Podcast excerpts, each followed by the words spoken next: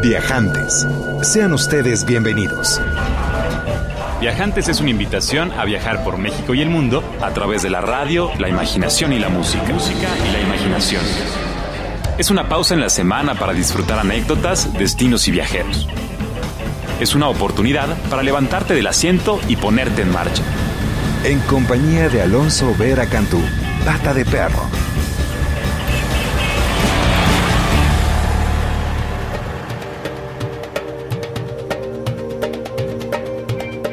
Muy buenas tardes, queridos viajantes. Bienvenidos a esta transmisión especial pre-navideña. Estamos a punto de entrar en materias de temáticas importantes para todos los que estén festejando este maratón.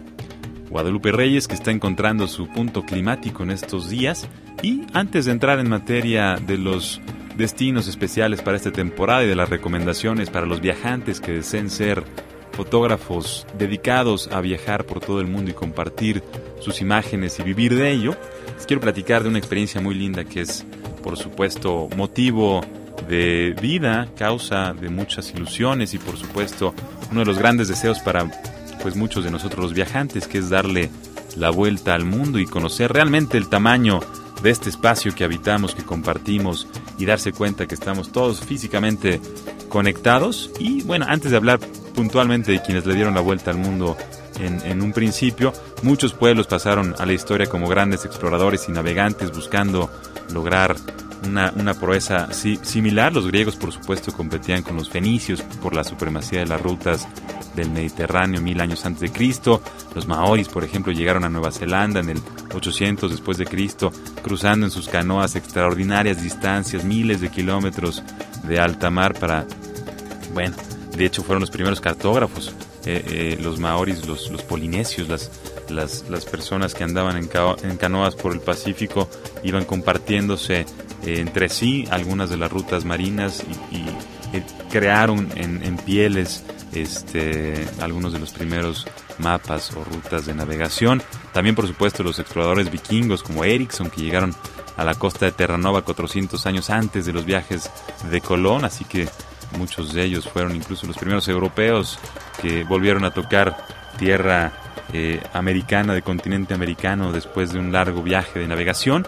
Y ya en el siglo XV los chinos comerciaban con la India y la península arábica en embarcaciones de 400 pies de longitud, aproximadamente 180 metros de largo, navegantes extraordinarios. Ahí, bueno, por supuesto, comienza a cambiar la ciencia en los siglos XV y XVI, se comienza a desarrollar y se, expanden las fronteras, eh, la ciencia comienza realmente a interesarse en, en, entender este espacio que ocupamos, en dimensionar las distancias que se, que se, andaban, digamos, en el mar y, por supuesto, comienza la cartografía como una de las ciencias fundamentales para poder explorar más allá del mundo conocido. En este entorno pues de cambio, de descubrimiento, comienza el viaje de circunavegación del primero gran hombre, gran viajante Fernando de Magallanes, que junto con Sebastián Elcano pues logra darle la vuelta al mundo. Eh, él de hecho físicamente no logra hacerlo, pues muere a medio camino, pero Sebastián Elcano toma su lugar y logra llegar al mismo puerto donde partieron varios años después con muchos menos barcos, con muchos menos hombres. Eh, eh, ahí hay un libro escrito que les recomiendo mucho que, lo hace Antonio Pigafetta, uno de los marineros que les acompaña en esta travesía, que narra la primera vuelta al mundo dada por el hombre y que se, de esa forma pues se puede constatar que efectivamente nuestro planeta es redondo y que si uno se levanta de su sala escuchando viajantes y comienza a caminar en línea recta, eventualmente va a llegar al mismo punto. Eso fue lo que Magallanes nos hizo favor de comprobar con su primer viaje de circunnavegación. Ya después en el siglo XIX, finales del siglo XIX, Sir Sanford Fleming sale con esta idea de la línea internacional del tiempo, una línea que se encuentra en el meridiano 180 y que marca el lugar imaginario en donde cambiamos de fecha, así que si decides dar la vuelta al mundo cuando cruces esta línea, si lo haces en dirección occidental, el resultado es que vas a perder un día de tu vida porque la fecha se adelanta. Y si lo haces al, lado oriental, digamos, de oeste a este vas a tener un día más de vida, así que es una un buen tip para los viajantes que quieran vivir más.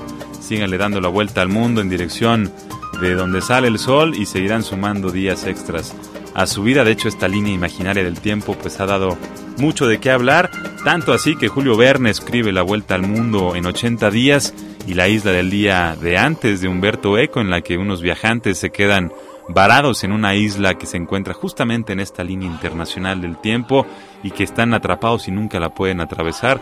Tengan mucho cuidado viajantes cuando den la vuelta al mundo de quedarse atrapados en esta isla del día antes. Estamos a punto de entrar eh, a platicar con respecto a, bueno, la fotografía documental con Paulina García Vallejo, la experiencia de viajar alrededor del mundo fotografiando y viviendo de hacer fotografía. Supongo que algunos de ustedes estarán interesados en vivir de ello. Aquí tendremos extraordinarios tips de esta extraordinaria fotógrafa documental. Vamos también a, a explorar la forma en la que se celebra la Navidad en diferentes destinos del planeta. Vamos a conocer algunos de los orígenes de los símbolos y vas a ver cómo todos estamos conectados en este planeta y cómo muchas de las actividades y celebraciones que realizamos pues vienen de orígenes que nunca te imaginaste. Y por si fuera poco, pues vamos a platicar de los destinos populares en esta temporada de sembrina, en esta temporada invernal. Así que prepárate para un muy buen viaje. Mi nombre es Pata de Perro, también me conocen como Alonso Vera y mi oficio es viajar. Así que a viajar viajantes por medio de la radio, la música y la imaginación.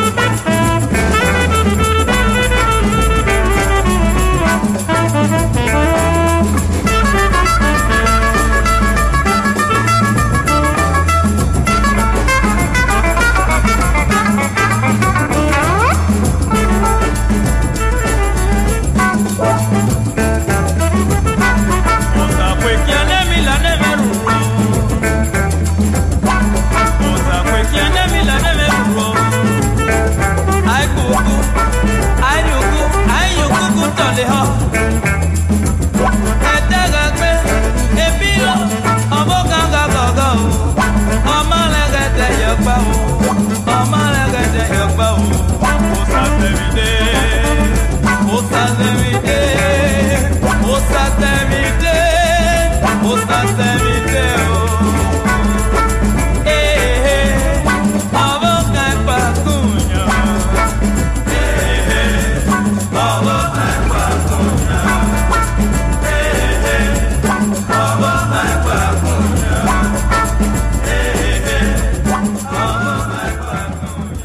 Ya estamos de vuelta, queridos viajantes. Muchas gracias. 560-10802 es el teléfono en cabina. Arroba Viajantes es el Twitter del programa. Arroba Alonso Vera es el Twitter personal. Vamos a estar encantados de entrar en contacto contigo, que nos comentes cómo es que celebras tú la Navidad y si vas a salir a algún destino particular, nos compartas cuál es y que disfrutes mucho esta temporada de Sembrina en donde bueno, es una de las tres grandes épocas para los viajantes nacionales. Los mexicanos se dice que viajamos en Semana Santa, en verano y en invierno. Y si eres un viajante que tiene oportunidad de romper esta dinámica natural, este flujo abundante de viajantes, pues hazlo en temporada baja y obtendrás muchas mejores experiencias y la posibilidad de disfrutar los destinos a costos más accesibles. Si no tienes otra oportunidad, que disfrutes mucho estos viajes y espero que te inspires en estas recomendaciones que vamos a estar platicando esta tarde. Y bueno, lo que escuchaste fue Akayan Ekasa de Sir Victor Uwalfo. Es un músico nigeriano que nace en 1941. Realmente no es un Sir, o sea, no fue condecorado como caballero, pero él mismo se lo, se lo se lo, se lo dio ah, eh, y se lo ganó, sin duda, porque es un extraordinario músico, escritor, escultor, inventor de instrumentos musicales. Inicia su carrera en los 60, a los 12 años fabricó su primera guitarra y a partir de ahí entra a desarrollar el periodo Ekasa, que es eh, pues esta mezcla de la música nigeriana con el rock y el soul y que por supuesto generó una escena importantísima en Lagos, Nigeria, la capital de Nigeria en los años 70 y esta pieza Akayan Ekasa que escuchas pues viene de este tiempo, de este espacio y de este personaje extraordinario Sir Victor Uwaifo. Y ahora sí vamos a platicar con Paulina García Vallejo, fotógrafa documental que ha pues producido contenidos en más de 50 países, ha publicado miles de fotografías para diversos medios y tiene algunas recomendaciones importantes para los viajantes que deseen hacer de su vida la fotografía, que deseen salir eh, de su casa, de su zona de confort y se pongan a fotografiar y vivir de ello. Aquí hay algunos tips importantes, así que no se pierdan esta conversación. Sin darme cuenta, creo que viajando me di cuenta de, de lo lindo que era viajar. Casi siempre he tenido la oportunidad de viajar con con usted, señor locutor, de darme cuenta de lo lindo que es viajar, lo enriquecedor, cómo transforma a las personas y cómo las hace mejores, cómo nos hace mejores, cómo regresamos con otros ojos a donde, a donde venimos y cómo llevamos algo a donde vamos, no sé, una nueva perspectiva o, no sé, sonrisas. pues la foto es muy padre herramienta porque mm, te da un pretexto para voltear a ver y ver todo y, y ver para qué serviría todo lo que ves. Entonces, a cualquier cosa o a cualquier lugar, a cualquier experiencia o cualquier evento, cualquier persona, cualquier situación te tiene que dar algo, ¿no? Y tú sabes buscarle cómo presentarla en una imagen, ya sea en video o en foto, como para, para que sirva, ¿no? Te hace darte cuenta de muchas más cosas que si fueras por la vida sin cámara, sin duda, y quizá también te pierdas un par al estar detrás de la cámara, ¿no? Pero pues es lo que hay por ahora. Pienso que sin duda como somos es como fotografiamos. Si estás un día muy contenta, creativa, feliz, que fluye y demás, pues sí las fotografías tienden a reflejar cómo andamos, ¿no? Y si un día estás un poco más serio y estás un poco duro, rígido y demás, pues las fotografías tienden a, reflejar ese estado, ¿no? Entonces, pues de pronto vale la pena aflojarse un poco, disfrutar más del proceso, a pesar de cualquier cosa de las que se presenten externas o internas sobre todo, ¿no? Siempre es importante atreverse a salir de la zona de confort y ser valiente y animarse, pues es como el primer paso, ¿no? No hay forma, aunque tengas equipo o no, animarse es como lo principal, ¿no? Después pienso que serviría armar una, un, un buen equipo de trabajo con alguien que escriba, tan grande como tú. y que puedan compartir experiencias y al mismo tiempo que se documenten, lo cual simplifica mucho el trabajo como para las editoriales o para los medios en donde se puede publicar porque así cuentan con texto y fotos o con guiones y video y, demás imágenes. También esto hace como más sostenible ¿no? el poderse dedicar a ello. Otros tips como más prácticos igual puede ser viajar ligero. Como vas a moverte mucho y estar abierto a experiencias, quieres sentirte ligero, ¿no? Y, y, viajar ligero hace el viaje como una cosa mucho más dinámica, más divertida, más desapegada y es como una de las bondades de estar de viaje, ¿no? Que no tengas tantas cosas, tantos pendientes. Quizá otra muy importante consejo es fluir unas, algunas veces como que nos gusta planear una foto, por ejemplo, no sé, el Hotel Oberoi, atrás de fondo las pirámides de Giza al atardecer, y, pero de pronto cuando uno fluye y no se clava que tiene que sacar esa foto no sé, salen experiencias que son fuera de lo normal y, y de verdad se refleja en la foto, ¿no? Entonces, como que vale la pena estar abierto a que sucedan esas cosas porque uno se las puede perder si no, si no fluye. Podemos empezar por algo cerquita. Me vino a la mente primero Gilitla, en San Luis Potosí, que se me hace como un paraíso natural. Está el jardín escultórico de Edward James. Me parece fabuloso para hacer de arquitectura, de naturaleza o retrato ahí, se me hace genial. Luego, más lejano podría ser Indonesia, en donde hay una cultura que de pronto se siente muy similar a la mexicana, donde hay miles de etnias con diferentísimos eh, atuendos, tradiciones vastísimas, este, rituales y demás, coloridos, vivos, ruidosos y demás. y eso es muy bonito también. Y está, bueno, la naturaleza también, el medio ambiente de allá es increíble. No sé, Bolivia también me sorprendió, no esperaba una cosa tan viva y tan rica de, color y de vida y me encantó fotográficamente, sin duda. Eh, pues está el Flickr, que, está súper viejo, tiene como 7 años que le puse fotos, pero ahí se pueden dar una idea. Está en www.flickr, que es flickr.com, eh, diagonal fotos, que es P-H-O-T-O-S, diagonal Paulina G. Vallejo, diagonal. Y el contacto puede ser con paugvallejo.gmail.com Paz y amor. Todo bien. Gracias por invitarme. ¿Y ahí lo tienen? Ahora sí, listos para emprender su travesía, para convertirse en viajantes, fotógrafos y vivir de ello. Me parece extraordinario que en, esta, en este espacio tengamos posibilidad de platicar con profesionales de la industria turística sugieran, nos compartan sus anécdotas y que aprendamos de estas experiencias para nosotros mismos emprender nuestros propios viajes. Y bueno, sin duda es un muy noble oficio este de la fotografía documental, sobre todo si se atiende y se entiende con esta sensibilidad como la que nos muestra Paulina García Vallejo.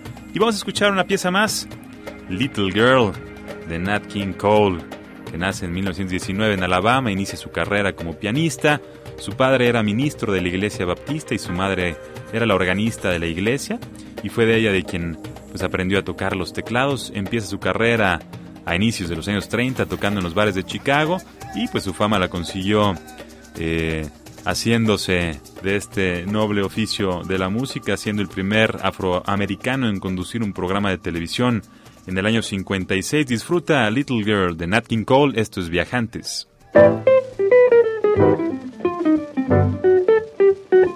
Little girl, you're the one girl for me, little girl.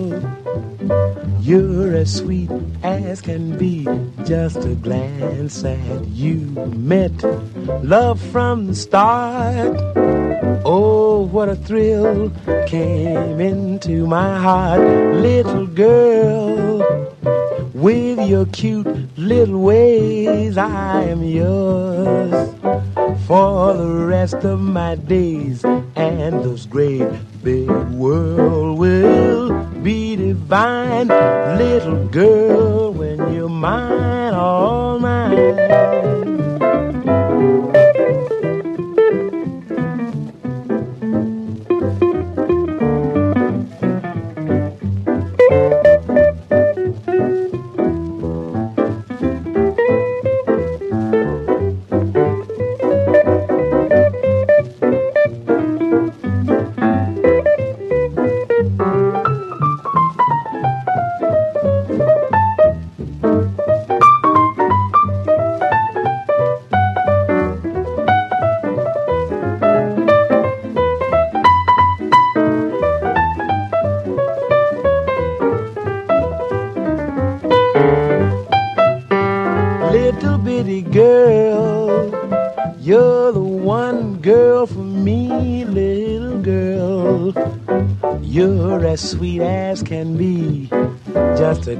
At you meant love from the start. Oh, what a thrill came into my heart, little girl. with your cute little ways. I am yours for the rest of my days, and this great big world will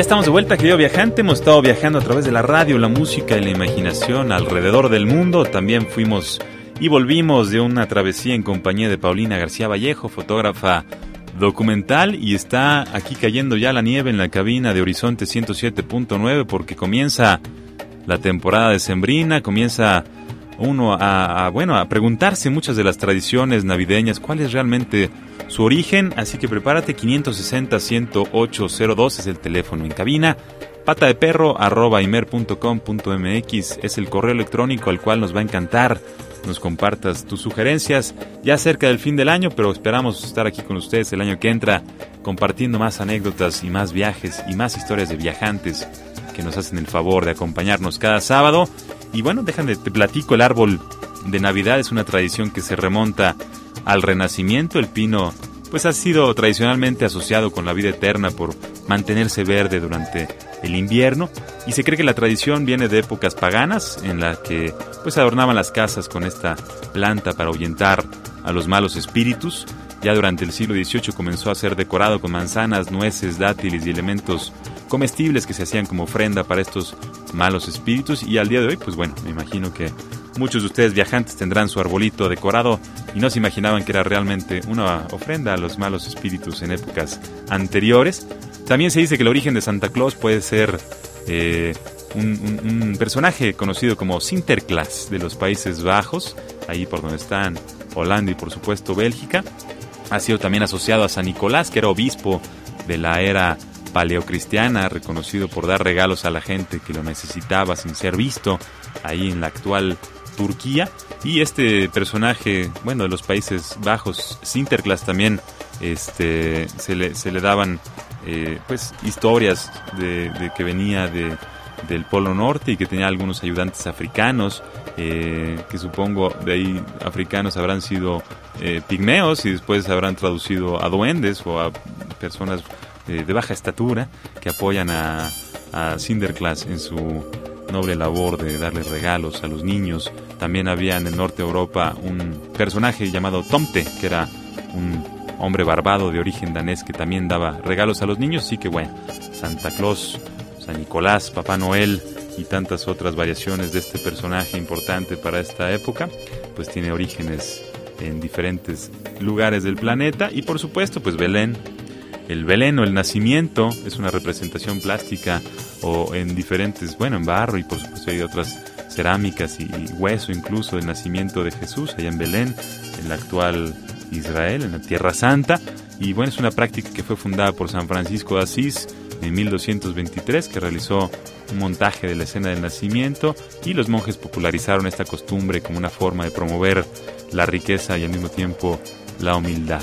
Eh, hay otras formas también de celebrar la Navidad en diferentes partes del mundo. Por ejemplo, en los países escandinavos se dice que un duende llamado Julenis reparte regalos a los niños que le deja un que, a los niños que dejan un, platillo en base a la avena que ya se consume mucho.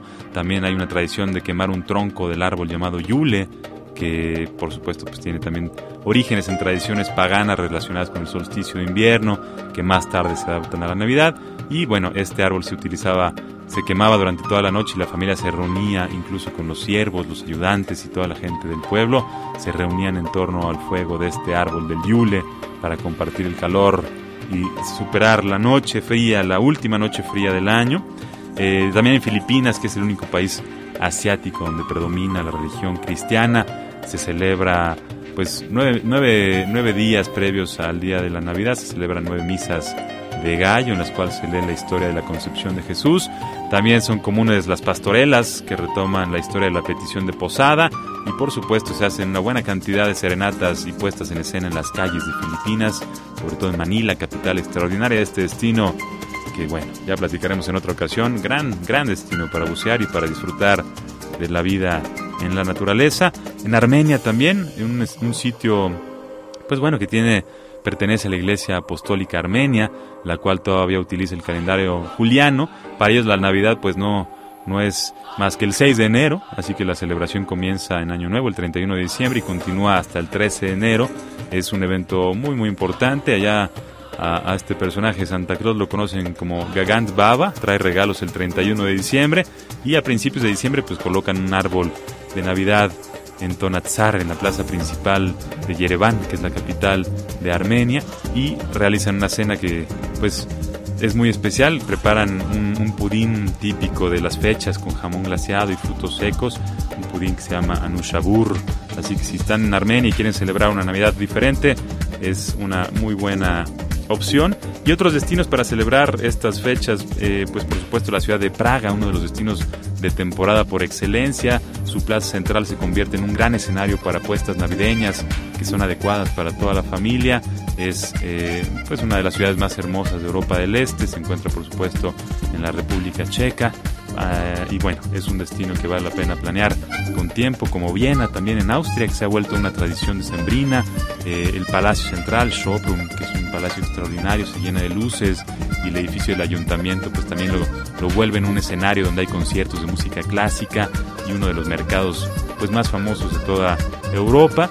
Por supuesto, en destinos neoyorquinos, en, en la plaza Rockefeller, el centro Rockefeller, se monta una pista de patinaje, hay un, hay árbol tradicional gigantesco y por supuesto en el Parque Central, el Central Park, pues se, se, hace un destino donde hay conciertos y eventos muy importantes. Por favor, compártenos eh, cómo celebras tú estas fechas. Si tienes planeado algún destino especial que quisieras compartir, no dejes de comunicarte al 560 10802. Y bueno, vamos a escuchar una pieza más.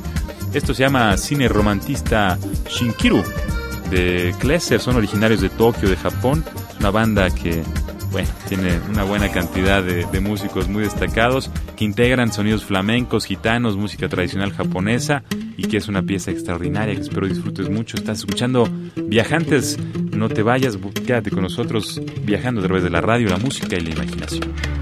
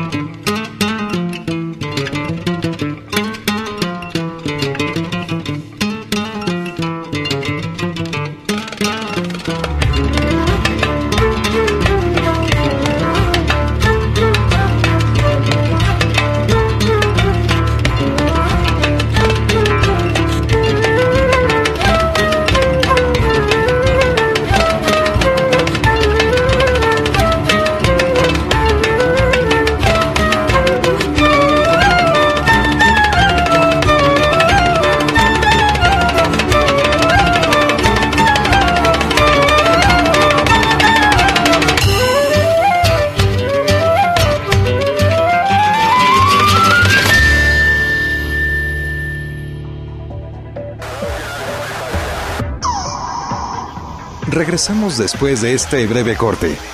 Comuníquese al 560-108-02. Escúchenos en todo el mundo por www.horizonte.imer.com.mx.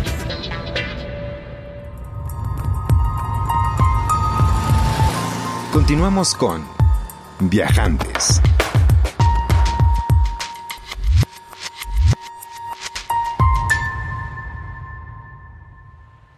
Y ya estamos de vuelta, queridos viajantes. Espero que hayas disfrutado esta pieza cine romantista Shinkiru, eh, el espejismo de este ensamble japonés que reúne pues sonidos de los Balcanes y de diferentes espacios de la misma eh, Japón.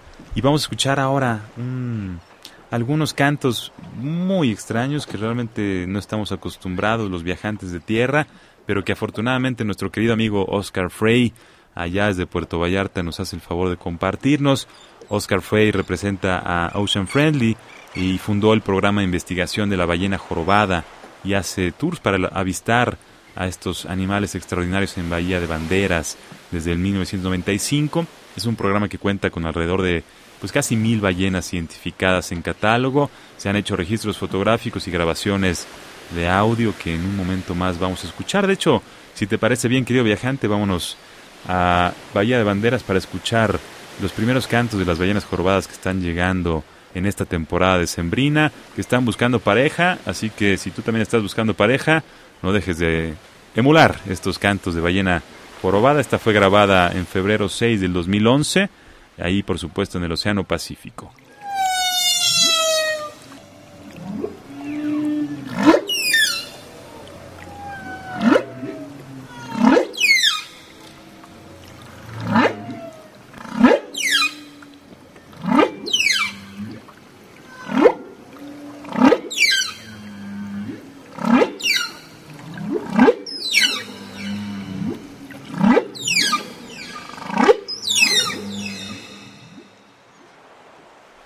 Está titulada como VOC o vocalización. Eh, bueno, son grabaciones muy útiles para poder determinar la actividad reproductiva de estos mamíferos, así como el efecto nocivo del sonido de los barcos en la vida y la conducta de los cetáceos. Y al igual que otros cetáceos, las ballenas jorobadas pues no cuentan con cuerdas vocales, por lo que emiten estas canciones expulsando aire de la cavidad nasal. Vamos a escuchar una pieza más o una canción más titulada Amor, grabada el 14 de febrero eh, frente a Puerto Vallarta.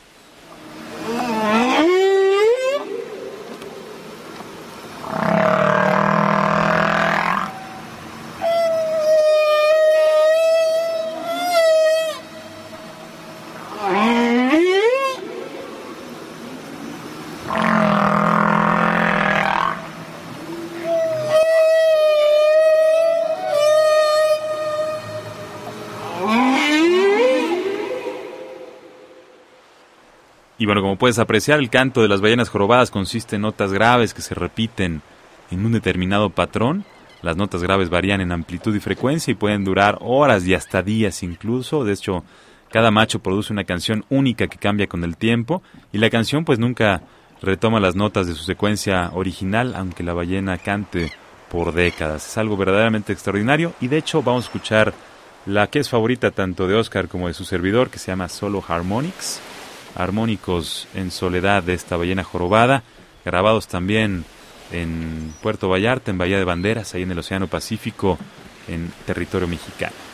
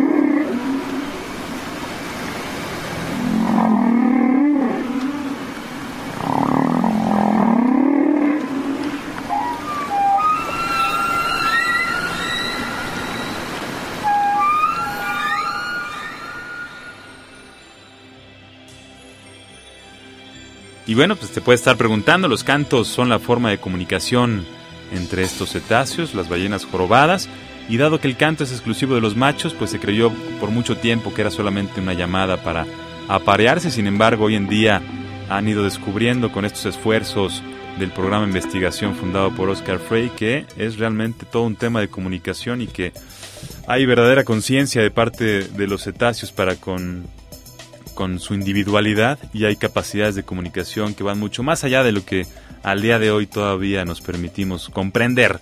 Así que querido viajante, no dejes de visitar este destino extraordinario en la costa del Pacífico, Puerto Vallarta, y acercarte a Oscar Frey de Ocean Friendly para ir a visitar las ballenas que estarán aquí en territorio mexicano, diciembre, enero y hasta febrero, que también son buenas fechas para acercarte en Panga y si tienes suerte, pues ser rodeado por estas eh, extraordinarios seres e incluso escuchar eh, con tus propios oídos el canto de las ballenas jorobadas.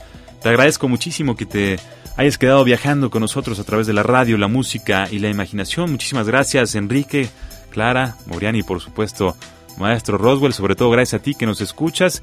560-10802 el teléfono en cabina, arroba viajantesimer es el Twitter del programa, pata de perro arroba imer.com.mx es el correo electrónico, estaré encantado de recibir tus sugerencias, tus recomendaciones. Y vamos a escuchar una pieza más. Esto es Journey in Sachidanda de Alice Coltrane con Pharaoh Sanders. Coltrane pues nace en el 37, un importantísimo compositor, intérprete de piano, órgano y arpa que se desenvuelve principalmente en el jazz y por supuesto este que se acerca a la música asiática. De hecho, pues nuestro más sentido pésame a la familia Shankar. Estamos verdaderamente sentidos por la el sensible fallecimiento de Ravi, a quien dedicamos esta pieza Journey in Satchinanda de Alice Coltrane y Pharaoh Sanders. Eh, pues bueno, me despido por el momento. Les agradezco muchísimo su tiempo, su atención. Mi nombre es Pata de Perro, también me conocen como Alonso Vera, y mi oficio es viajar. Así que a viajar viajantes por medio de la radio, la música y la imaginación. Hasta la próxima.